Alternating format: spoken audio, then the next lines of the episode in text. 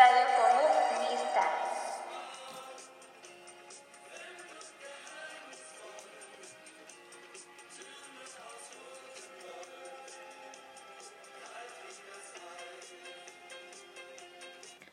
Hola, buenos días. Hoy en un nuevo episodio en Radio Comunista. Vamos a mencionar cómo el mono se transformó en hombre. Bueno, no pasó así, ¿no? Pero históricamente lo hemos llamado así. Cuando, pues, no nacemos de un mono, sino que los monos y nosotras tenemos un ancestro en común y pues así ya se fueron, pues, creando nuevas especies, ¿no? Bueno, nosotros vamos a enfocarnos, bueno, no enfocarnos, sino vamos a empezar a hablar en la época del terciario, donde vivió una raza de monos llamados antropomorfos, que eran extraordinariamente desarrollados. Darwin nos dejó una pequeña descripción de estos seres, los cuales eh, estaban completamente cubiertos de pelo, tenían orejas puntiagudas, vivían en árboles y formaban manadas.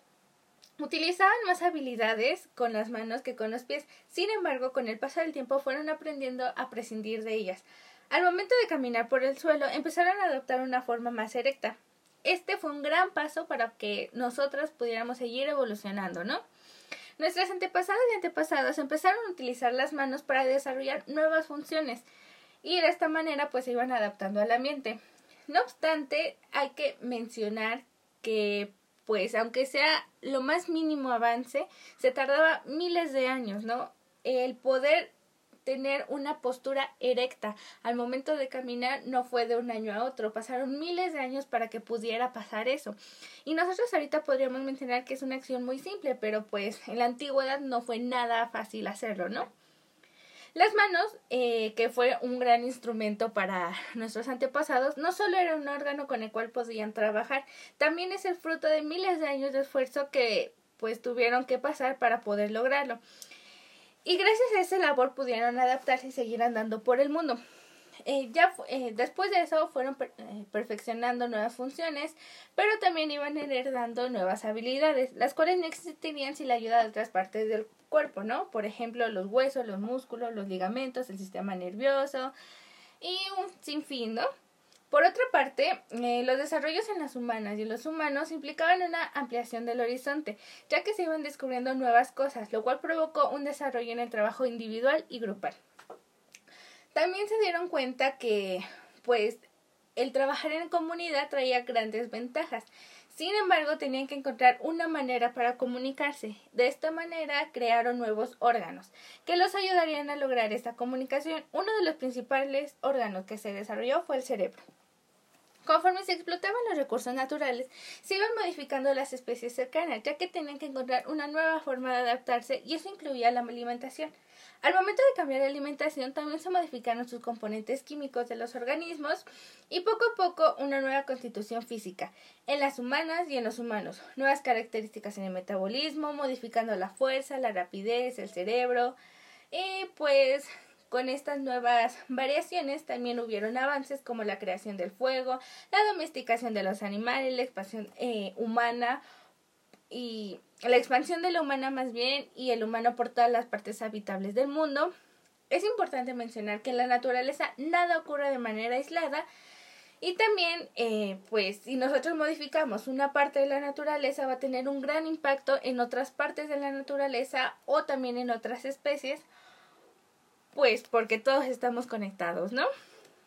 Eh, por otra parte, Darwin formuló la ley de correlación del crecimiento, la cual menciona que ciertas formas de distintas partes de los seres orgánicos siempre están ligadas a determinadas formas de otras partes, que aparentemente no tienen eh, relación con las primeras.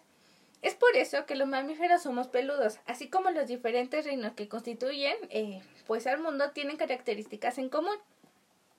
También es importante que pues recalcar que muchas veces las humanas y los humanos nos creemos superiores a otras especies de animales. Sin embargo, nunca nos hemos puesto a pensar y analizar detalladamente que cada especie tiene sus características y cualidades. Por ejemplo, los perros son mejor que nosotros. Los guepardos corren más rápido que nosotras. Los canguros brincan más que nosotras. Y así como estos miles de ejemplos más, porque todas las especies somos diferentes, pero cada especie tiene su cualidad especial, ¿no? Entonces, eh, pues los humanos somos muy egoístas al pensar que somos mejores, ¿no?